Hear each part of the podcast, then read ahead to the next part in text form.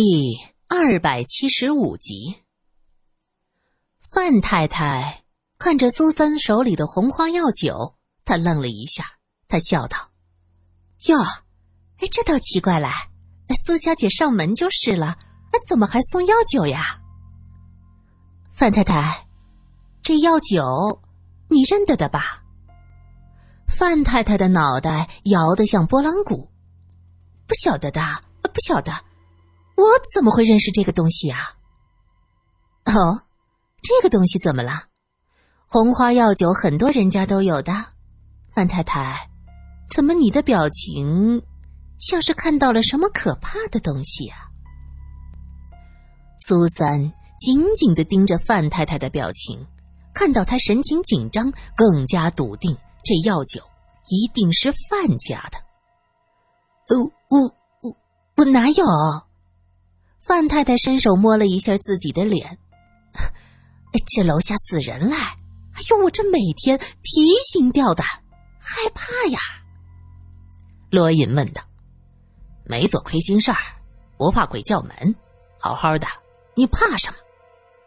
范太太尖叫：“哦呦，警官先生，不好这么讲的！哎，我家房子死人了，我当然害怕啦。”你以为谁都跟你们一样，每天见死人呐？范太太，你再好好看看，这个瓶子是在死者床底下找到的。问过周围的药铺，你们家范先生在出事的前几天曾经买过这么一瓶红花药酒。范太太听到提到自己的先生，两条细细的眉毛拧成了一团。正好这时，范先生下班回家，范太太有点不高兴的问：“你今天怎么这么早回来啦？”这范先生四十多岁，戴着金丝眼镜，像个斯文人。待他走近，苏三闻到了一股淡淡的红花药酒的气味。又看他走路姿势有些古怪，他问道：“范先生，腰好点了吗？”范先生惊奇的问：“哎，小姐，你是医生吗？你怎么知道我的腰有伤啊？”罗隐冷冷的说道：“看你走路的姿势，腰部不敢用力。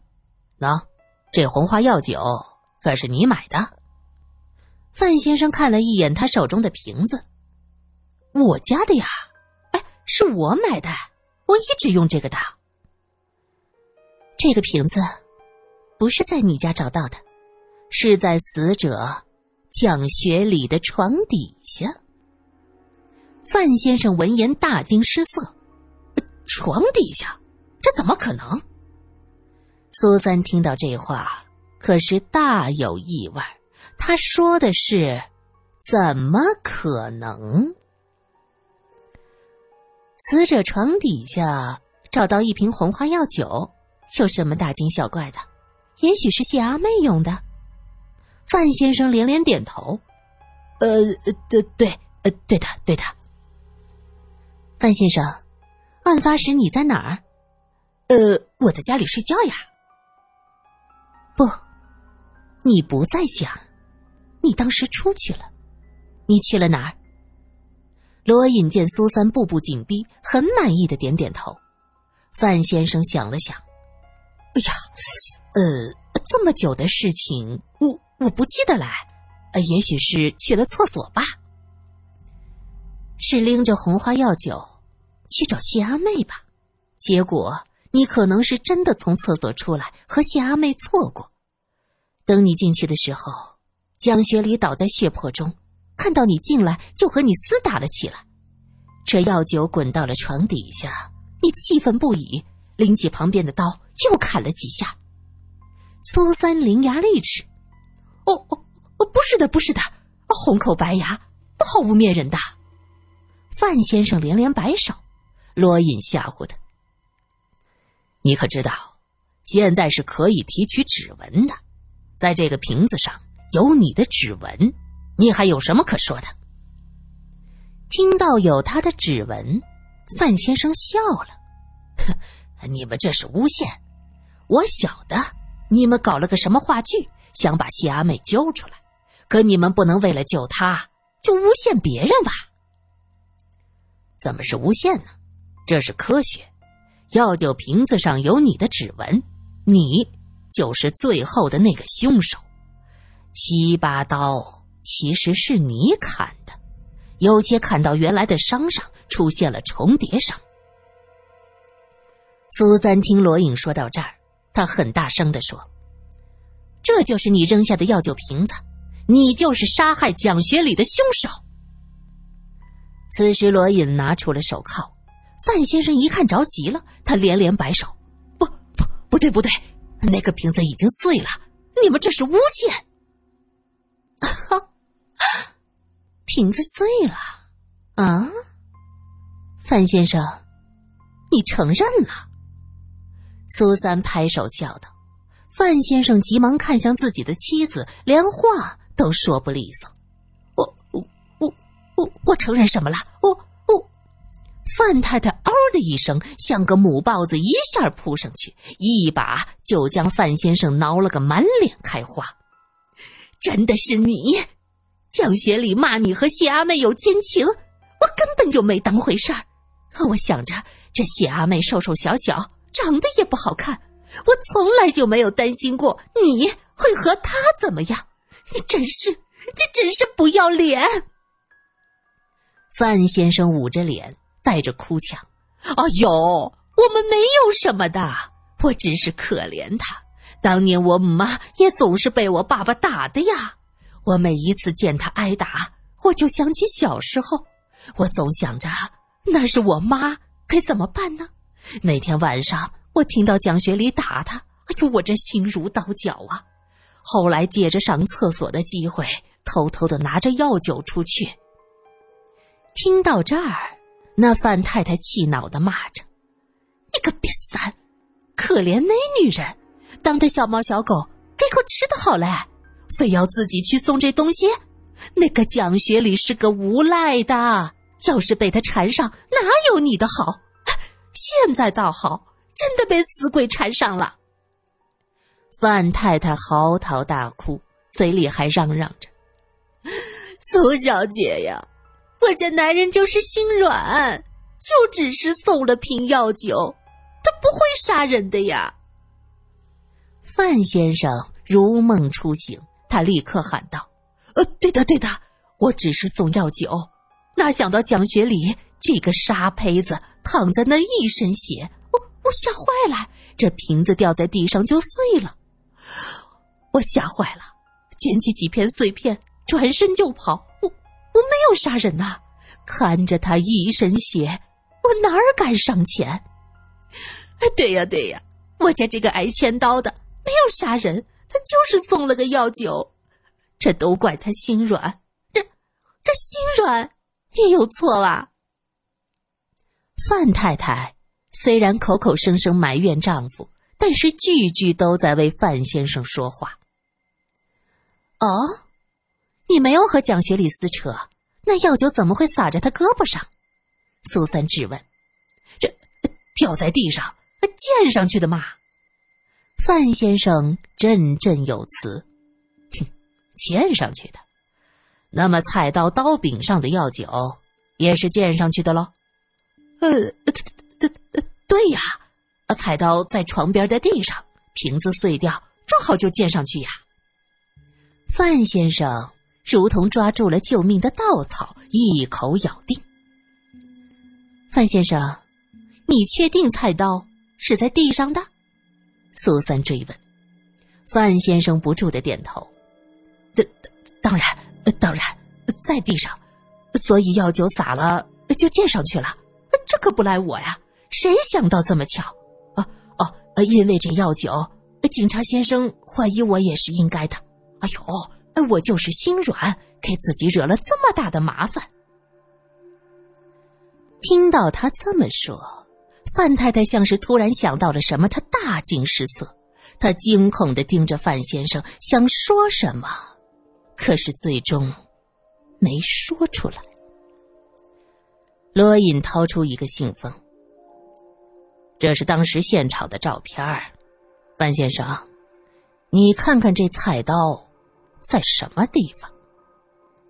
罗隐向范先生夫妻展示警察拍摄的照片，那把带血的菜刀就躺在枕头边上。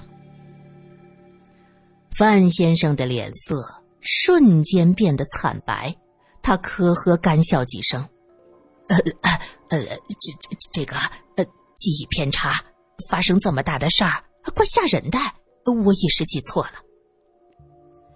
范太太，那天你跟着谢阿妹进入现场，你看到的菜刀是在什么地方？罗隐看向范太太。这个女人已经完全崩溃了，眼神是万念俱灰，全无生气。范太太伸手无力的冲着照片一指：“就是这个样子的，就在那儿。”我已经问过后来进入现场的街坊邻居，大家回忆和范太太是一样的，菜刀就在照片上的这个位置。只是谢阿妹说。当时怕的不行，整个人都木了，还是菜刀落在地上，哐当一声把她惊醒，他这才跑到楼上去寻求帮助。而就在这个时候，从厕所出来的你，就已经进来。你听着一点声音都没有，以为蒋学礼已经走了，你就想将药酒送给谢阿妹，可是你没有想到，蒋学礼一身是血。他看见你进来，大怒，就和你厮打了起来。药酒的瓶子掉在地上碎了，药酒溅在蒋学礼和你的身上。哼，你可能是想起小时候你母亲受到的虐待，越想越气，弯腰捡起地上的菜刀，狠狠的砍过去。所以在你看起来，这菜刀就是在地上的。范先生满脸的惊恐，他不住的摇头：“不对，啊，不对，不是他。”范太太面如死灰，她站在一边低着头，不敢看范先生。范太太，其实你早就怀疑，你先生和这件事儿脱不开关系，对吗？所以那天我问你，当时范先生在哪儿？你很不自然。苏三不放过范太太，他认为范太太精神已经接近崩溃，是最好的突破口。没有，我什么都不晓得。范太太抬起头，眼泪在眼眶里打着转儿。范太太，其实你和范先生都是好人，没有你的帮助，谢阿美也许早就死了。还有你，范先生，你的太太年轻貌美，我相信你对谢阿美是没有邪念的，你是真心可怜的。只是造化弄人，一切都是阴差阳错。听到苏三这么说，范太太嚎啕大哭。我真是后悔，我做什么要管他呀？让他饿死好了，他死了，我家也摊不上这种事儿。你你，他看着范先生，难过的说不出话来。范先生垂着头，像个泄气的皮球。过了一会儿，像是下了很大的决心，他问着：“警官先生，我我还能自首啊？你们给我个自首的机会，行吗？”苏三和罗隐对视一眼，罗隐心知那药酒碎片的瓶子是苏三发现的，不能构成完整的证物链，被法院采信是有些难度。要是范先生主动自首，谢阿妹就能减罪。范先生没有杀人动机，是因为和蒋学礼厮打，临时起意，不能算作故意杀人。这样两个人都能有救。想到这儿。罗隐点了点头，说：“那就这样吧，就当我没来过，你自己去自首。你没有杀人动机，算是临时起意，激情杀人。死者蒋学礼也有一些责任，法院会给你一个公正的判决。”范太太急忙问着：“这样是是不是不会死死死刑？是，法院会酌情裁判，不会死刑。范先生如释重负。我自首，人是我砍死的。当时蒋学礼还有气，看着我就起来厮打，我气不过，捡起刀就砍。我记得有两刀砍到他脖颈上，他他就死了。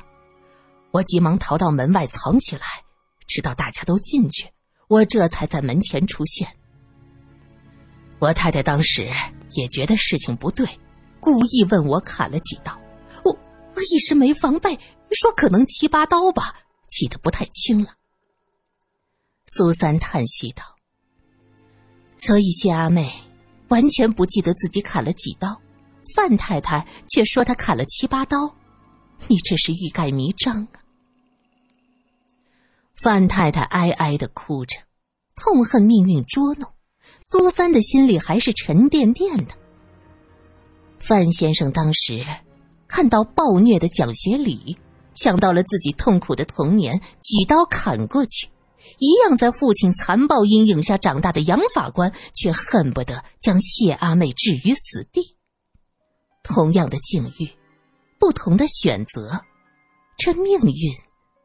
就是这么奇怪。酱油弄谢阿妹杀夫案，虽然法院刻意低调，可是因为前些天话剧《杀夫》的演出而引起了轰动。早有不怕死的小报记者将开庭的消息散布出去。这天法庭外是人山人海，不许设旁听席。还没开审。杨梦生看到法庭内的情况是非常的生气，他要求法警将旁观的众人都赶出去。法警试图推搡几个人出去，立刻有人振臂高呼：“为什么不许旁听？这是违法法理的。”对呀，哎，你们开庭还要动什么手脚吗？我们不出去，我们旁观合情合理，法庭不公正。这几下推搡。引起众人强烈不满，大声质问。一时间，法庭内外是人声鼎沸，热闹的像是菜市场。苏三早就低调的藏在人群中，时不时跟着振臂高呼几声，反对法官的无理要求。杀夫剧组的演员也都混了进来，发挥话剧演员的优势，引导着吵嚷的节奏。法警慌忙向杨梦生报告。他们根本就压不住旁观的人。杨梦生是个心高气傲的，本不容忍自己的权威被人这样蔑视，他是气得七窍生烟。他喊道：“你们腰间的枪是烧火棍吗？”旁边一个老法官为人稳重，他急忙拉过杨梦生说：“哎，开枪只会让事情激化，还是让这些人旁听吧。”这谢阿妹杀夫是板上钉钉的事儿，他们还能闹出什么来呀？